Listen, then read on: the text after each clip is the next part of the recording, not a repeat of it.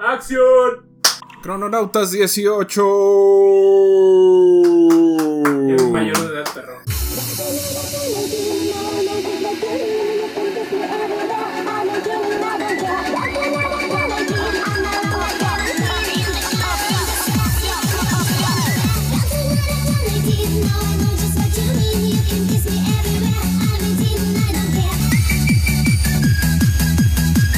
Justamente, crononatas mayor de edad, de aquellos que no le gustan ni a Kalimba, ni a. ¿Cómo se llama? Ni a Drake Bell, Y a Cosby. ni a Cosby, y este, ni a los curas católicos. Este, ya puede beber legalmente en algunos países y puede tener una cuenta de banco, aunque no, aunque no gane nada.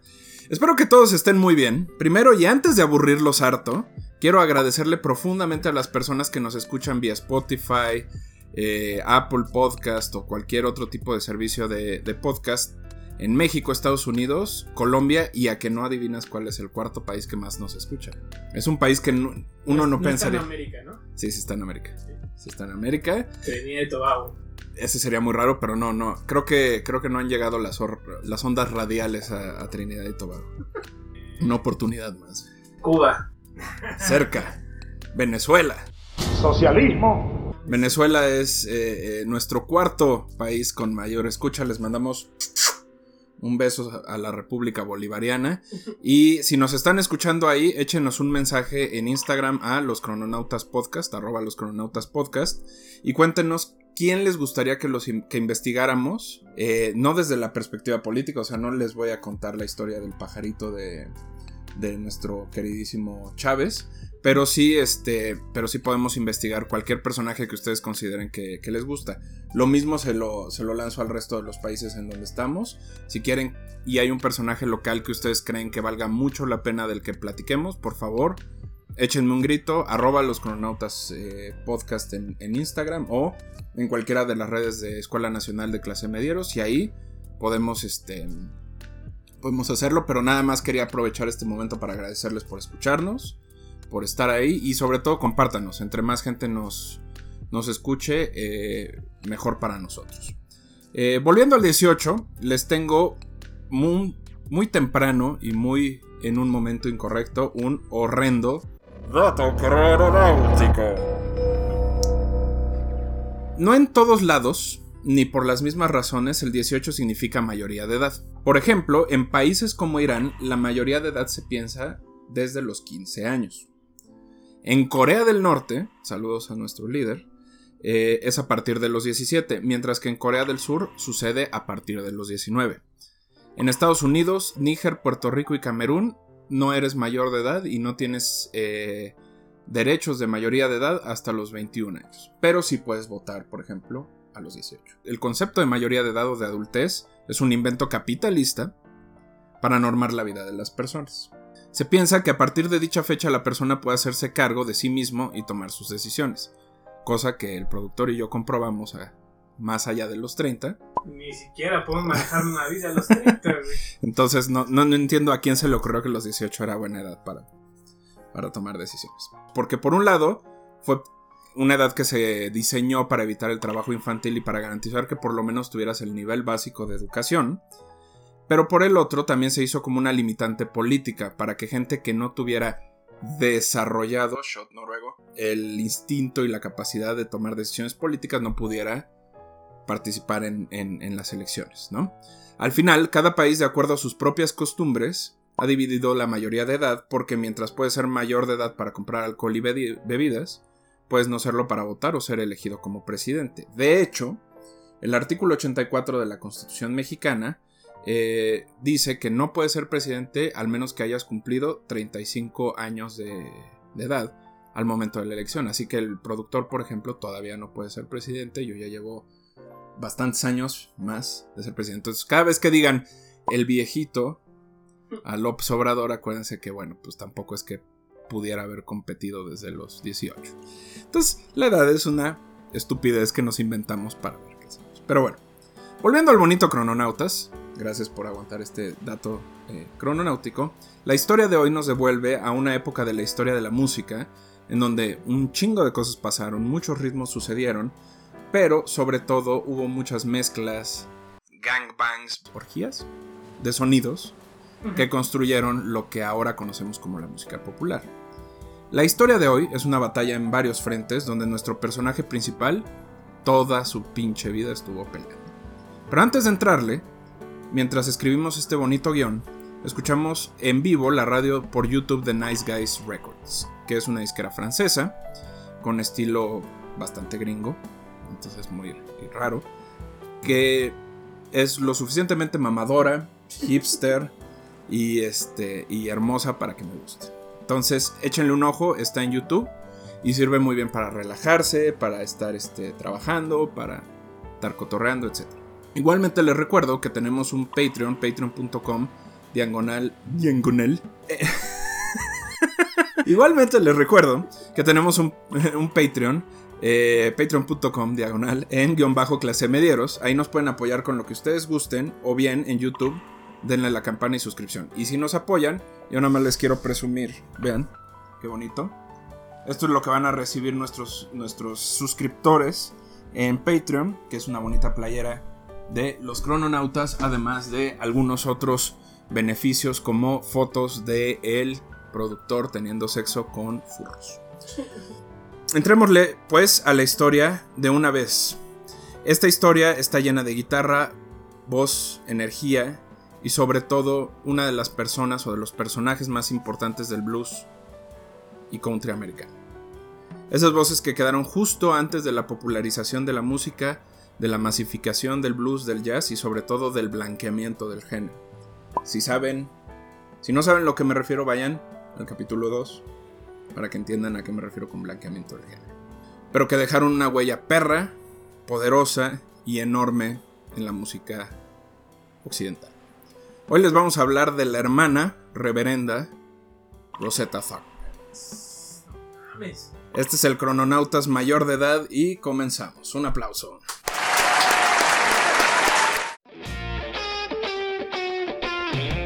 Crononautas.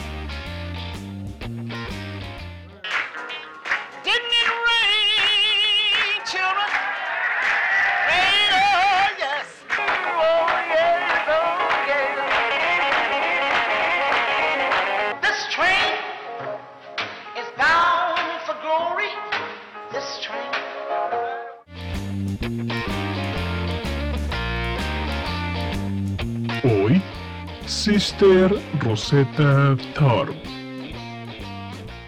Capítulo 1. Dios dirá. Esta historia comienza como muchas otras de sus contemporáneos. Cientos de personas de raza negra trabajando horas bajo el sol y el calor extenuante en las plantaciones de algodón. Algunos contratados y medio libres, otros sin saber qué estaba pasando. Todos creyentes de un Dios que afirman es el mismo, pero que la historia ya nos ha dicho que es diferente. Ese Dios del que cantan uno, impuesto, acelerado y casi obligatorio, es diferente al otro, que, les, que los deja cantar y no les obliga a usar una frase o forma, solo los deja creer desde sus corazones. Ambos, creencias que se les impusieron, que tuvieron que adoptar y que con el tiempo les daban un poco de tranquilidad, de fe, en un contexto donde no había nada. Es en esa época que África seduce a la seca y poca talentosa América. Es por estos tiempos que si hubo una posesión demoníaca o de espíritus, fue la del ritmo y cambió la historia occidental, específicamente de la música, para siempre.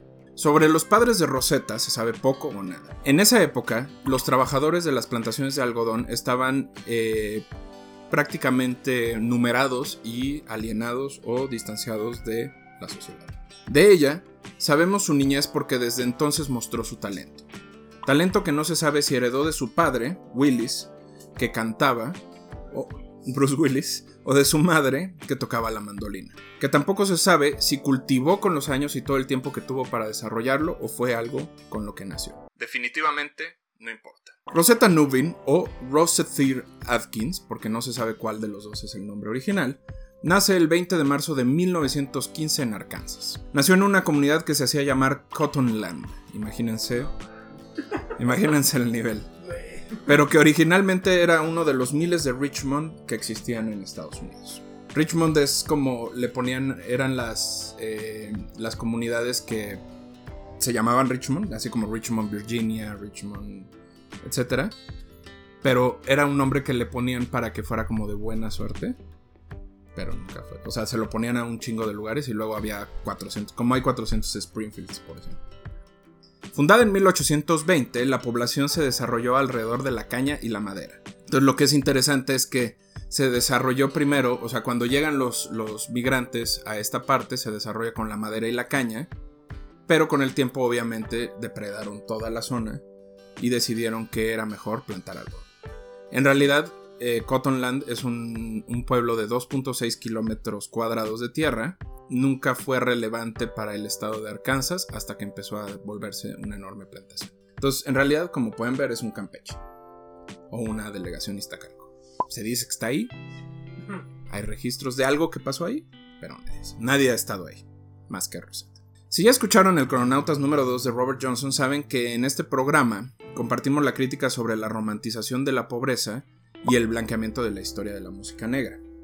Es por esto que es fundamental entender que el gospel, música en la que creció Rosetta, era música de esperanza en un contexto de explotación brutal y en donde las oportunidades para las personas afroamericanas eran mínimas. Piénsenlo de esta forma. Mujer afroamericana en los 20, 30 o 40 era prácticamente una sentencia de vida. Pero por alguna razón, y como dice el maestro Jeff Goldblum en Jurassic Park, la naturaleza siempre encuentra la forma.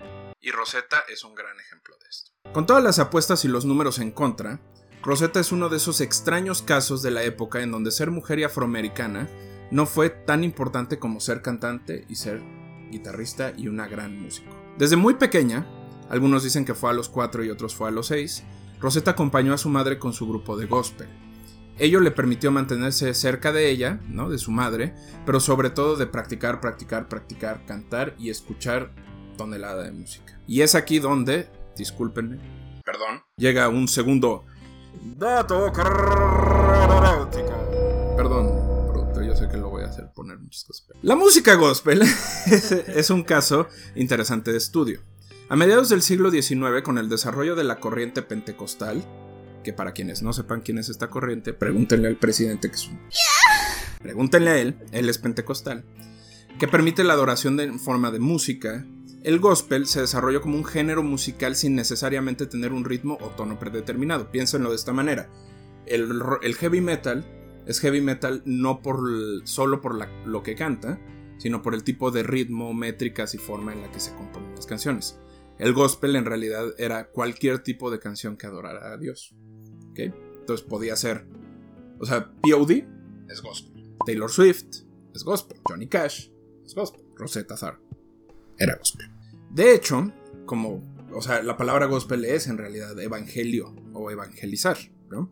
Y significa palabra del Señor. Y es lo mismo en todas las, las interpretaciones que ellas. Por eso no hay un registro absoluto de cuándo nace o cuándo se muere. Representa, sobre todo lo importante del gospel es que tiene que traer y tiene que contener el mensaje de Jesús. Está basado en el Nuevo Testamento y sobre todo se trata de traer las enseñanzas que si ustedes han leído la, la Biblia alguna vez, la Biblia, si ustedes han leído la Biblia alguna vez, se darán cuenta de que todos son interpretaciones de lo que dijo Jesús.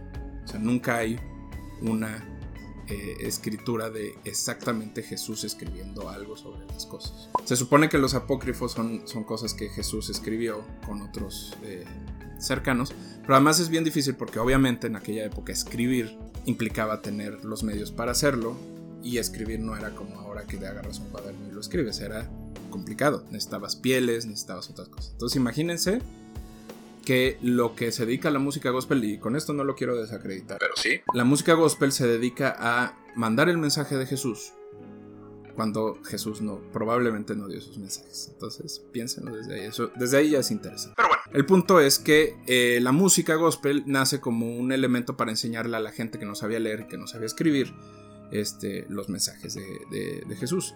Es por eso que se hizo extremadamente popular entre los esclavos y trabajadores de las plantaciones, que poco a poco comenzaron tanto a agregarla a su día a día como a reproducirla y a cantar. Algo que comenzó siendo solo de voz, por ejemplo como Amazing Grace, eh, se volvió en canciones complejas que empezaron a llenar la radio local y- y- y tradicional de Estados Unidos. En 1930, Thomas Dorsey, que era un músico jazzista de la época, decidió dedicarse solo a grabar gospel y, pro- y- y propagar la música hasta su muerte, que fue por ahí de 1990 y tantos, estableciendo disqueras en general un circuito alrededor de la música gospel. Entonces imagínense que la, la relevancia que tenía sobre todo para la población que era de bajos recursos.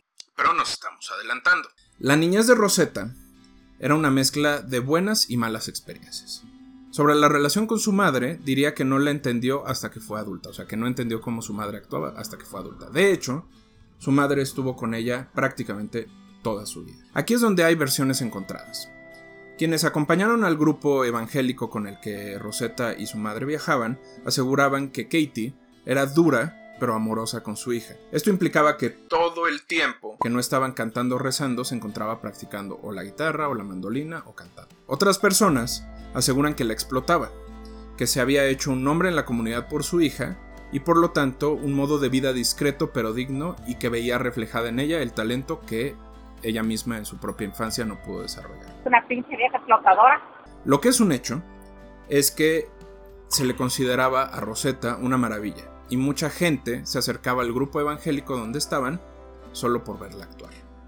Aprendió a leer, escribir y cantar en la comunidad y su mundo, por lo menos durante esos años, circuló alrededor de eso. La educación, toda estuvo basada en religión y sus principios de vida y de forma también estuvieron ahí. Todo eso funcionó por un tiempo y en realidad fue feliz, pero no por siempre. Capítulo 2. La maravilla es humana. Como les había dicho al principio, esta historia es una anomalía dentro de un sistema que solo permitió salir a algunos, pero que se tragó a la gran mayoría. ¿Por qué se los digo? Porque aún se discute hoy qué fue lo que hizo que Rosetta fuera quien fue. A pesar de haber enfrentado una realidad muy parecida a la de muchas de sus contemporáneas y contemporáneos que terminaron por morir, eh, ya fuera de drogas, de alcohol o definitivamente ni siquiera tener la oportunidad de ser músicos o cantantes. Hay quienes le atribuyen la supervivencia a su carácter, fuerte y discreto, donde nadie le veía la cara. Hay quienes piensan que no tenía miedo a nada más que a Dios, y era por eso que era capaz de navegar y aguantar todo lo necesario para sobrevivir. Para unos cuantos, Sister Rosetta Tharpe era una anomalía que pasó desapercibida porque su batalla no era en contra, sino a favor de muchas cosas. Y aquí es donde nos encontramos nosotros. ¿A qué nos referimos? En lugar de estar peleando por tirar una cosa y poner una nueva, Rosetta lo que quería era, vénganse todos. Aquí cabemos todos, aquí podemos hacer. Después de varios años de andar en el camino con su mamá, decidieron instalarse en Chicago a mediados de los 20. Dicha decisión no fue gratuita. El nombre de Rosetta ya era grande y la ciudad ofrecía diversas posibilidades de hacerla crecer y desarrollarse. También ahí estaba la Meca, el templo eh, Roberts de Dios en Cristo, que era uno de los templos pentecosteses más importantes que había en Estados Unidos. Recordemos que para aquel entonces la música se popularizaba a través de tres medios.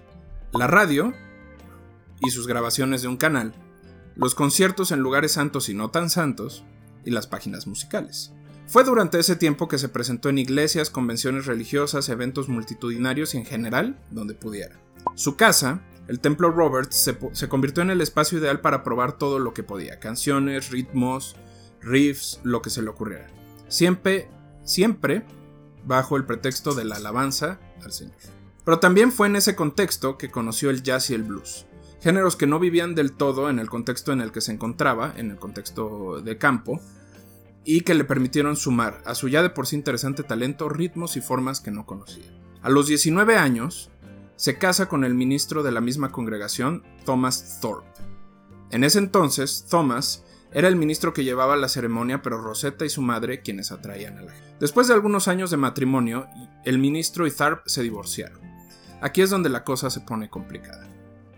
Por un lado, se dice que el matrimonio fue convenido por Katie y el ministro y era un movimiento político para hacerlo crecer, su reputación, su capacidad política, sobre todo él como figura dentro de la congregación. Gente que conoció al ministro asegura que ese matrimonio estaba destinado al fracaso desde el momento en el que él tenía una visión sobre conservadora o muy conservadora sobre el rol de la mujer y Rosetta ya había alcanzado un nivel en su vida donde ella ya sabía qué quería hacer y qué no quería hacer. La realidad es que se cagaban, no se caían bien. y la idea de quedarse en un lugar de durante el resto de su vida le generaba mucha ansiedad a Rosetta. Otra teoría es que Rosetta, en el ánimo que siempre vivió, aceptó casarse como parte de su madurez y sin mucho cuestionamiento, como es parte de la vida que tengo que llevar y es parte de lo que tengo que hacer, entonces eso me toca. A ella, más o menos le gustaba el ministro y parecía que podrían tener una buena relación. Lo que pasa es que el pinche ministro no había sacado los dientes y los colmillos. Esta teoría en realidad fue descartada por la mayoría de sus biógrafos al asegurar que Rosetta solo pensaba en la música y que lo habría hecho para garantizar que podría seguirlo haciendo en un lugar donde pues tenía garantizados los medios económicos, no importando la situación en la que se encontrara. Una última teoría, confirmada por algunos biógrafos en los últimos años, es que otra cosa en la que Rosetta fue muy avanzada para su época o que era muy progresista era el reconocimiento de sus preferencias y prácticas sexuales. Acá la cosa se pone complicada y un poco peleaguda, porque no había un código claro que le permitiera a ella definirse como lo hay ahora. Para Rosetta, vivir en los 30 en Chicago significó estar al borde entre el infierno y el cielo. Porque por un lado era apreciada por sus cantos divinos, eh, sus alabanzas al Señor y lo que aportaba a la comunidad religiosa, pero también era extremadamente popular, lo cual llamaba la atención de todo el mundo. Así, ella se guió por un principio básico que además los Beatles nos han enseñado. Productor, este va para usted. Todo lo que necesitas es amor. Y para ella amor fue muchas cosas. Predicó el amar a tu prójimo y de estar en una comunidad cerrada, seca y prácticamente endogámica como la religiosa, decidió salir al mundo y probar. A lo que, obviamente, en esos momentos de experimentación, se dice que el ministro se enteró que tuvo relaciones con algunas mujeres, lo cual, para un ministro pentecostés, cristiano, entonces, obviamente su madre eh, termina, eh, y el ministro terminaron juzgándola y al poco tiempo el ministro decidió divorciarse. Imagínense para que un ministro religioso de- prefiera divorciarse antes de seguir con una persona. Fue buena suerte para Rosetta porque lo que no sabían es que ella ya sabía que era lo que quería, había abierto los ojos y su camino estaba por empujar la música contemporánea hacia niveles insospechados. Esperemos estén disfrutando este Cronautas 18 sobre Sister Rosetta Tharp. Les recordamos que pueden encontrarnos en Instagram como arroba los cronautas podcast, arroba en guion bajo clase medieros, arroba ternero- ternera junior, arroba don nadie record. Yo ya ni sé qué va a haber en este intermedio clase mediero, así que veamos qué nos preparó el productor. Denle mucho amor, denle mucho cariño y regresamos a este Cronautas 18, el vuelo de la hermana Thar. Un aplauso.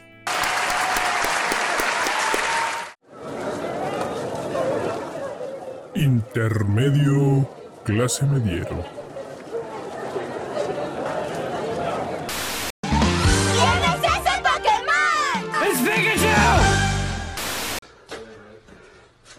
Is there anybody in here? Hola, soy Ternera Junior, editor y productor de la Escuela Nacional de Clase Medieros y estoy muy muy contento porque llegamos a los 10 Patreon para el equipo de Clase Medieros, incluido Akotai Chan, Bartazar y eh, Rich y Don Nadie. Es, es un logro muy grande para nosotros. Muchas gracias a esas 10 personas. El apoyo que ustedes nos brindan viéndonos, dándonos eh, su donación en Patreon o compartiéndonos es muy grande y gracias a eso seguimos adelante. Eh, quiero agradecer especialmente a, a Seth Pérez, a José Luis, a Erika, a la donadora anónima, a Pato, a Jimena, a Luis, a Gabriel, a Juan Bosco y a Ari. Ustedes son los primeros 10 Patreon que tenemos y estamos inmensamente agradecidos con ustedes. Muchísimas gracias y esperamos sigan disfrutando de nuestro contenido. Hasta la próxima. میدونستی ننه ننه ننه سر بازی بده بده بده مرخصیش کمه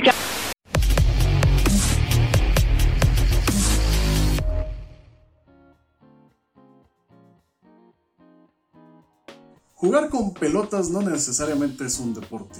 ¿Qué tal? ¿Cómo están? Bienvenidos a la cápsula número 8 de Deportes desde el Sofá. Yo soy Rich, bienvenidos al Intermedio Clase Mediero en su episodio semanal de Crononautas de la Escuela Nacional de Clase Medieros. Vamos a darle. El día de hoy vamos a ver una vez más de fútbol. Ah, no es cierto, no se crean. Ya no los voy a torturar, no se preocupen. Vamos a hacer algo distinto sin salirse de esta línea de mis críticas, de burlas o opiniones, ¿no? Vamos a enlistar un poco algunos deportes que algunas este, personas mencionan que no deberían ser llamados como tal deportes.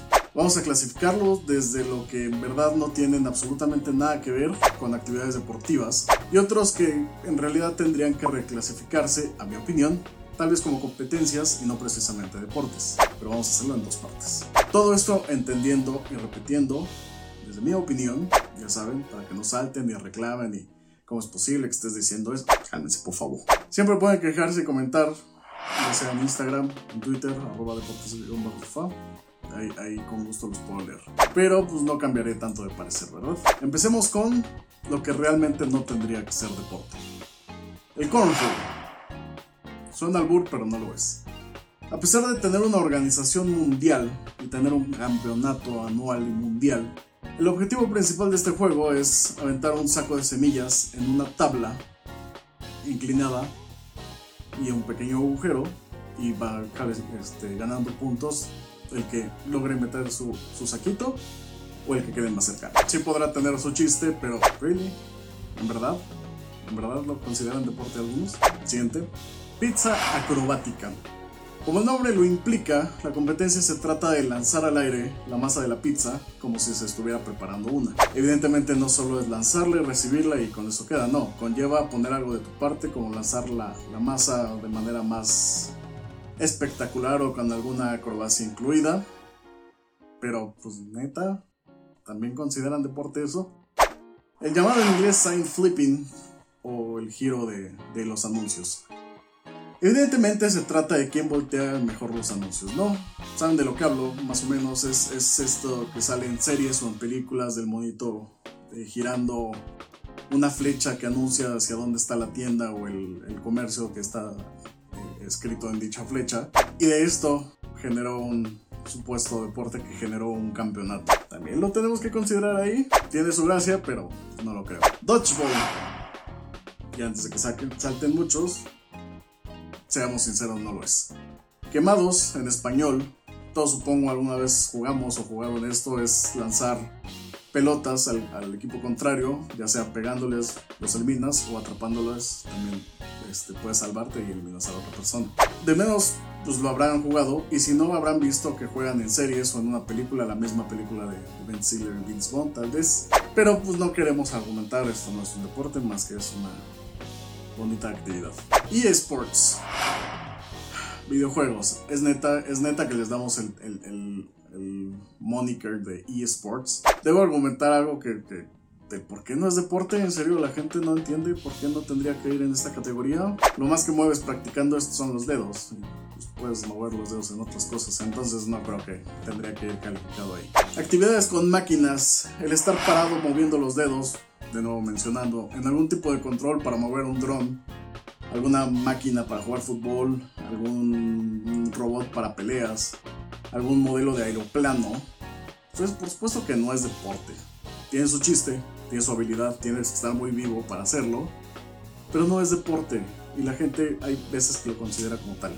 Juegos o actividades recreativas como ajedrez, póker, dardos, billar, ping pong, ¿De dónde hay gente, gente realmente que, que, llega a considerar todo esto como deporte?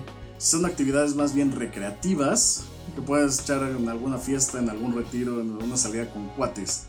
Y sí, incluyo el ping pong y no menosprecio la habilidad de juego que tienen los competidores asiáticos, porque no solo son los chinos, también los coreanos y los japoneses. Pero hasta ahí, lo demás creo que es una bonita eh, actividad recreativa que puedes hacer en un bar o con tus cuates. Y en la misma línea, el boliche. Es una bonita actividad para salir con los cuates y jugar boliche. Tiene su chiste, tal vez aventar la bola. Pero hasta ahí. No, no implica más, no es un deporte, no, no consideremos algo distinto. Eh, actividades con animales. Antes, la, penúltima.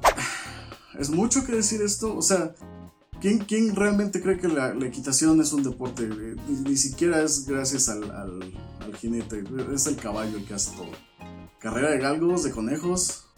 ¿Por qué lo consideran deporte si la persona no hace absolutamente nada y lo que hace todos son, las, son los animales y no las personas? Se puede apostar, si los animales son de lo mejor tratado del mundo y con pinzas para que realmente se puedan divertir corriendo tal vez, podría estar de acuerdo en que sea entretenimiento. Si no, ojalá cuelguen a las personas que sacan provecho de animales que no tendrían que estar sacando. Y competencias de comida.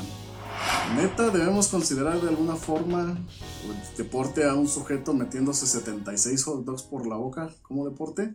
Digo, mis respetos si sí necesitan alguna actividad física para lograr esto, pero no creo que o sea, tragarse un pie en menos de 10 segundos pueda considerarse como tal. Pero bueno, la siguiente parte será esas bonitas actividades o deportes que más bien yo consideraría como competencias, pero no califiquen como deporte. Pero ya verán, todo es mi opinión.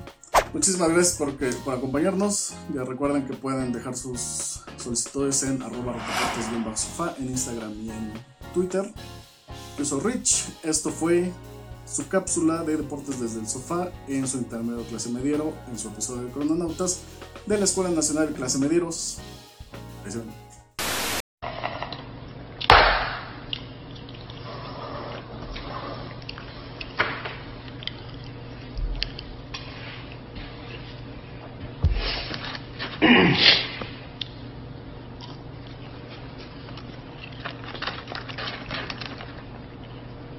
Ahí se ven.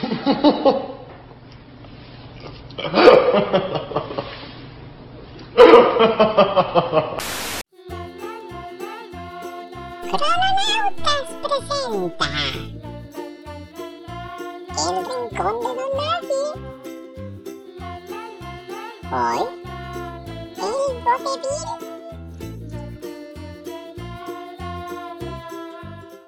antes de seguir con la historia de Lupe Vélez, ¿qué es el vodevil? Amiguito, amiguita, amiguite, ¿te has encontrado frente a tus amigos snobs hablando del vodevil? ¿Te has preguntado qué significa esta vieja tradición teatral y te da mucha, mucha hueva buscar en Google? No te preocupes, aquí está tu amigo Don Nadie para contarte qué chingados es el vodevil. El vodevil es una comedia teatral cuya trama se basa esencialmente en malentendidos y situaciones insolentes, pero ha tenido diferentes evoluciones. En un principio empezó como un tipo de canciones a finales del siglo XVII que contaba una historia, una especie de country o rap, pero que sí se entiende. Después, fue una obra de confusión en donde distintas situaciones se repetían y era un teatro simple y de acceso a todo el público, un poco como Chespirito, pero con calidad. Finalmente, a mediados del siglo XVII, la mezcla de las dos cosas, canciones y situaciones de risa, se volvieron la versión actual del vodevil. Con el paso de los siglos, se fue adaptando a los distintos públicos. Por eso, en Europa era la mezcla de canciones y ciertos actos, mientras que en América, además de las canciones y los actos, se pensaba en términos de sketches, es decir, escenas sin aparente relación entre ellas. Tony Pastor es considerado el padre moderno del vodevil, ya que le dio la estructura y lógica que tiene ahora. Lo hizo respetable, le quitó la suciedad y sobre todo lo hizo exitoso. Importantes estrellas que seguramente tú no conoces se desarrollaron bajo el sistema del teatro vodevil. Por ejemplo, W.C. Fields, que era malabarista y comediante. Will Rogers, que era vaquero y cómico. La famosa belleza americana Lillian Russell, Charlie Case, que era monologuista, y Joe Jackson, que era pantomimista, lo cual nos hace pensar que tener una profesión en esa época era cualquier cosa. Igualmente, artistas europeos del Music Hall como Sir Harry Lauder, Albert Chevalier e Yvette Gilbert, o Gilbert, pertenecieron a él. Ahora, amiguito, ya sabes qué chingados es el vodevil. Ahora, agarra tus chunches y sácate a la verga. No te quiero ver aquí. Esto el rincón de Don Se lo lavan. El mami ya no quiero. Mamá, mami, yo no quiero fumar marihuana, poco por la noche y por la mañana. Oh, oh, oh, oh, oh, oh, oh, you on the on the want the como yo me muevo, se mueve Fin del intermedio.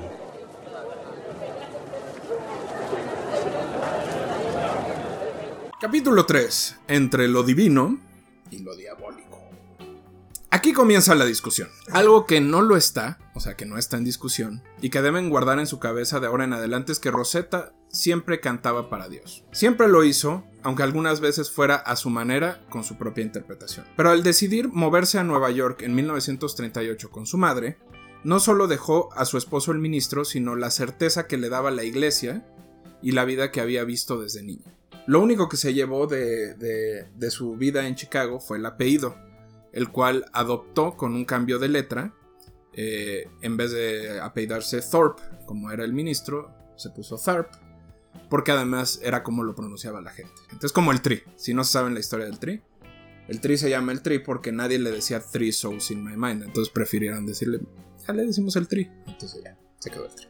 En Nueva York tuvo que enfrentarse a varios problemas, pero el más fuerte, mantener a su madre y hacerse de un nombre por su cuenta. Afortunadamente para ella, estaba en el lugar correcto, en el momento correcto. La escena de bares y centros nocturnos le permitió tener sus primeras oportunidades. El problema es que estas oportunidades era cantando música popular y secular, aquella que eh, no podía cantar en la iglesia y de la que huía la iglesia pentecostal, pero sobre todo que iba en contra de sus principios básicos de vida. La comunidad religiosa, que en ese tiempo la seguía, comenzó a darle la espalda y a negarla como parte de ellos. Así que por un lado, Rosetta tenía que hacerse de un nombre por su cuenta, pero por el otro, su comunidad, incluida su madre, la criticaban por dar el salto. Para entender este salto, antes que hay que analizar la relevancia que tenía. Para ese entonces la música gospel era un mercado relativamente redituable, pero sobre todo era música de sanación y adoración.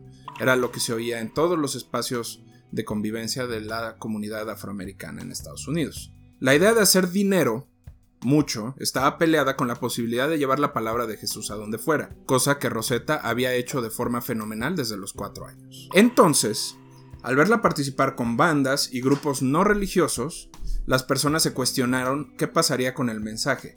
Si su ángel, esa persona que llevaba todas esta, estas ideas a todo el mundo, no lo iba a hacer, ¿cómo le harían ahora? ¿no? Y empezaron a preocuparse de que la estaban perdiendo. Rosetta, tan astuta y tan inteligente como era, tenía una idea mejor. Pa para ella, el amor a Dios estaba en todo lo que hacía, no solo en las canciones.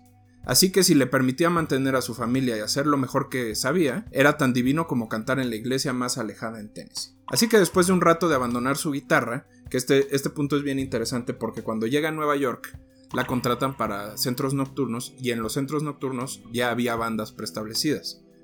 Y Rosetta, que era una cantante que era tanto cantante como guitarrista, tiene que abandonar la guitarra o no la dejan tocar la guitarra y se concentra solo en cantar. Entonces no solo había perdido el valor y, la, y, la, y, y lo que le daba el, la música religiosa, sino también estaba abandonando su principio de ser una trovadora, por llamarlo de alguna manera, en full modo, ¿no? Entonces, había abandonado ya la guitarra, estaba cantando con bandas de gente que era de dudosa calaña, y entonces este, se dedicó a participar en esto. Empezó a tener mucho éxito, empezó a llamar mucho la atención, y aunque dijo, no voy a dejar de cantar mis alabanzas, tampoco puedo negarme que la música popular es buena y es interesante. Entonces decidió unir todo.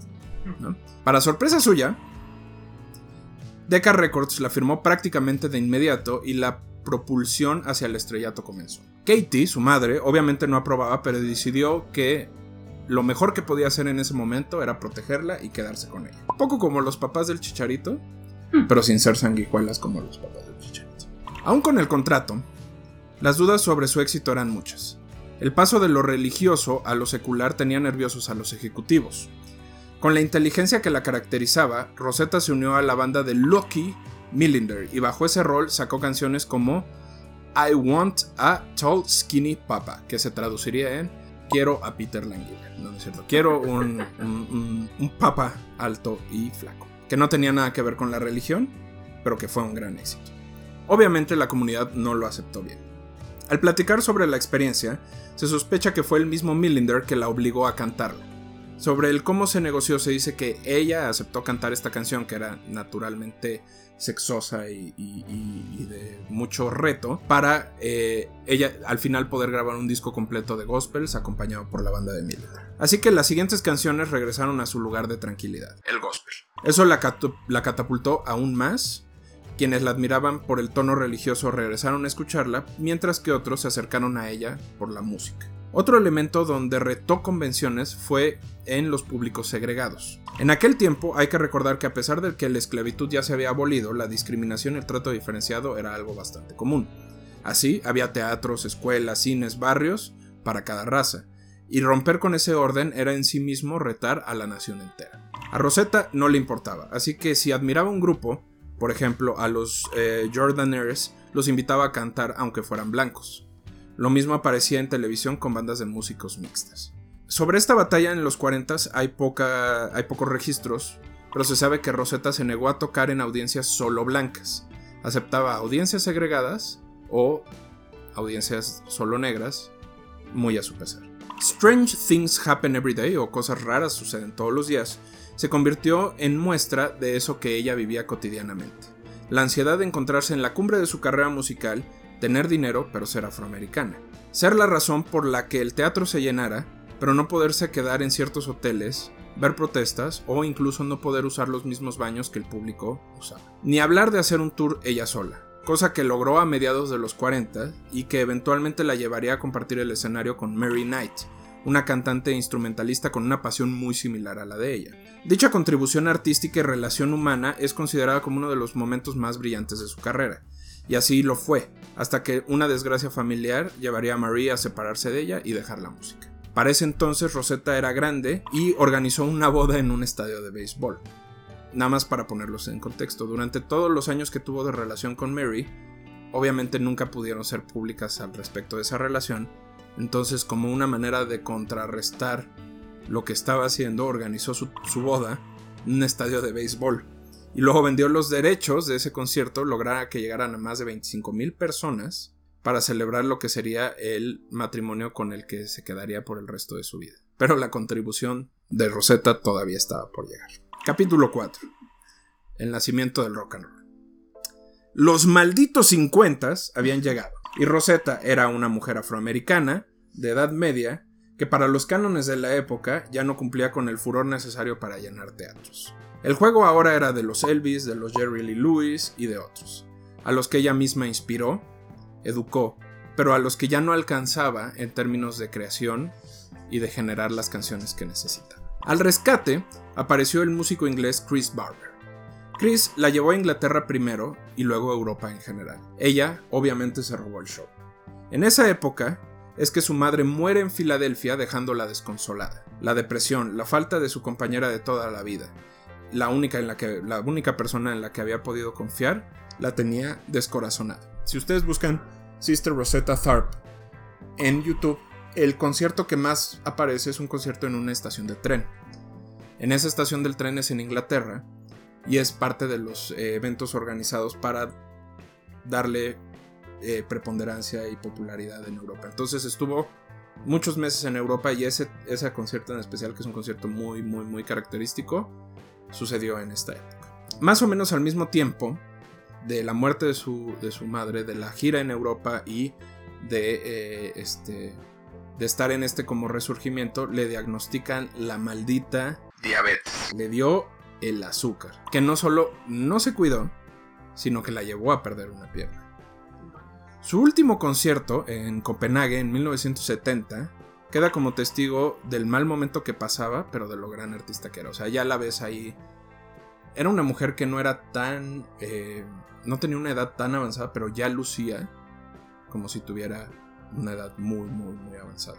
En octubre 9 de 1973, después de, un, después de un segundo infarto, muere en Filadelfia, Pensilvania, Estados Unidos, justo a punto de grabar lo que ella iba a considerar que iba a ser su, su último disco. Ahora bien, me apuré a contarles la muerte porque quiero contarles algo que creo que es más importante. ¿Qué pasó? ¿Dónde quedó Rosetta Tharpe? ¿Por qué eh, todavía no se sabe lo que debería de saberse de este personaje. Vamos por partes. ¿Por qué se dice, erróneamente, que fue Ray Charles el primero en tocar música sacra con ritmos seculares?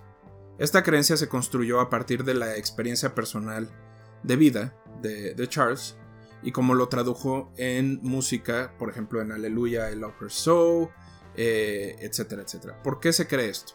Porque evidentemente esta canción que fue publicada en 1956, casi 20 años después de la carrera, del pináculo de la carrera de, de Tharp, este, se puede asumir que es una construcción por la relevancia que se le ha dado a Ray Charles en la historia de la música, como el renovador del blues y del jazz, pero sobre todo por la masculinización y el blanqueamiento de la historia de la música misma.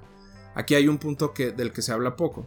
Había muchos músicos de raza negra que se negaban a tocar con Rosetta Tharpe. De hecho, llegó un momento en el que Rosetta tuvo una música, una- tuvo como banda de backup puras mujeres, porque nadie quería tocar con ella. El maldito pitocentrismo. Exactamente. Se le llama pitocentrismo. De hecho, en la gira, en la gira ya en, en Inglaterra ya tenía una banda eh, mixta en la que estaba Muddy Waters, por ejemplo, ¿no? Pero antes de eso, los mismos músicos de jazz se negaban a darle el lugar que tenía porque para los músicos de jazz las mujeres eran solo cantantes. No, no podían ser músicos, no podían ser instrumentalistas, no podían llevar acá. Entonces ahí es donde se empieza a comprimir la historia un poco. También este blanqueamiento sucede cuando figuras como Eric Clapton y los Rolling Stones toman la bandera del blues y las mujeres fueron prácticamente borradas y dejadas en un rol de interpretación. Es decir, Janis Joplin y las figuras posteriores a, a- Rosetta en el blues son cantantes, compositoras, pero difícilmente tenían este rol musical preponderante que ella tenía. Eh, otro elemento fundamental es, y algo de lo que se habla muy poco y que cuesta mucho trabajo reconocer, y que yo voy de ahora en adelante a decir con toda seguridad, es que, señoras, señores, señores, como sea que se identifiquen, Sister Rosetta Tharpe inventó el rock and roll.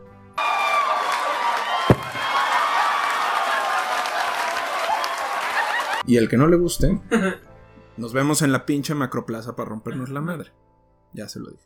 Vamos por partes. La canción que es considerada la piedra nodal del rock es Bill Holly, eh, está hecha por Bill Holly and the Comets y se llama Rock Around the Clock y fue publicada en 1956. Up Above in My Head y Strange Things Happening Every Day de los 40 son en estructura básica rock, solo que no se llamaban a sí mismas como tal. De hecho, Rock Around the Clock, el rock se llama rock por Rock Around the Clock.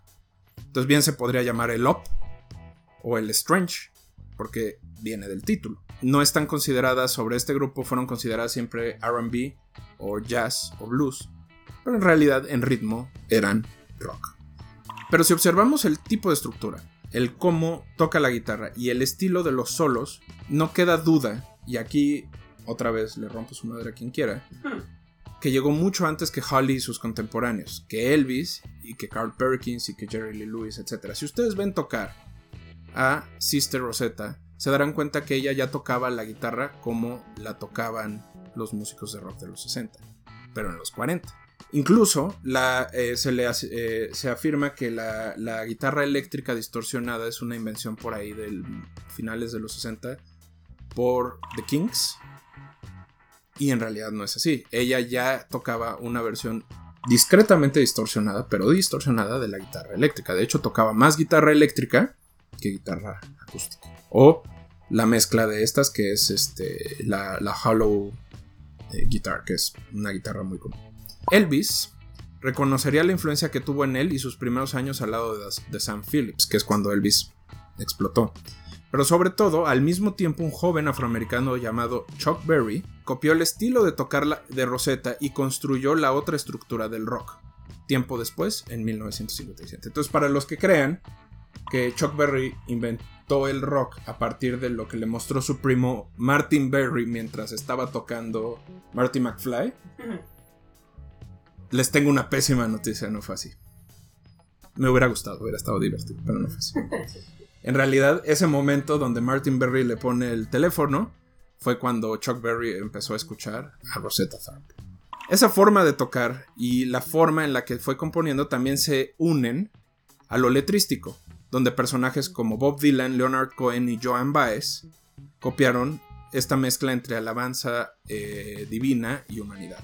Así que si ustedes son de los que creen que el nacimiento del rock es gracias a cuando se hizo popular, siéntanse tranquilos que no fue hasta 2018, 103 putos años después de su nacimiento, que el Salón de la Fama del género que ella vio nacer la dejó entrar. 103 putos años después de su nacimiento.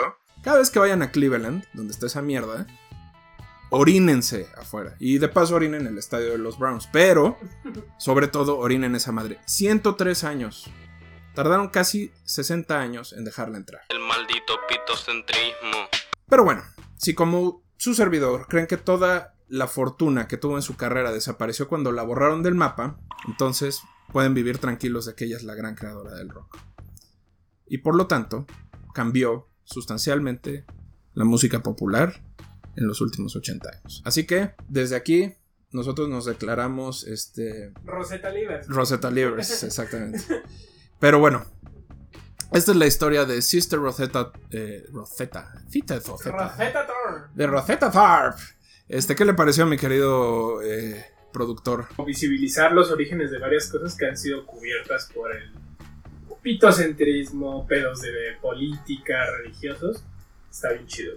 Aquí, aquí yo, y con esto me gustaría cerrar el capítulo, creo que el problema es el pitocentrismo de la música.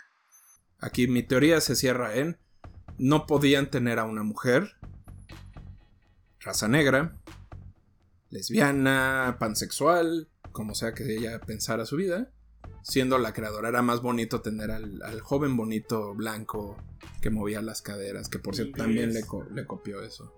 O a los ingleses, ¿no? Este, entonces, pero en esta, en esta casa somos creyentes fervientes de la iglesia de nuestra hermana Rosette. Esperemos les haya gustado este Crononautas. Recuerden, nos pueden encontrar en Instagram como arroba los crononautas podcast. Igual en Patreon como eh, patreon.com, diagonal en guion bajo clase medieros. En YouTube estamos como Escuela Nacional de Clase Medieros. Y cualquier duda, sugerencia, comentario, por favor, háganoslo llegar. Gente de Venezuela, comuníquense con nosotros y vamos a hacer algo bonito con algún personaje histórico musical precioso de allá. Bye. Bye.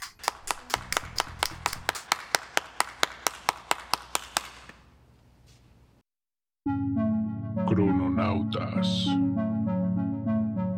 Bye.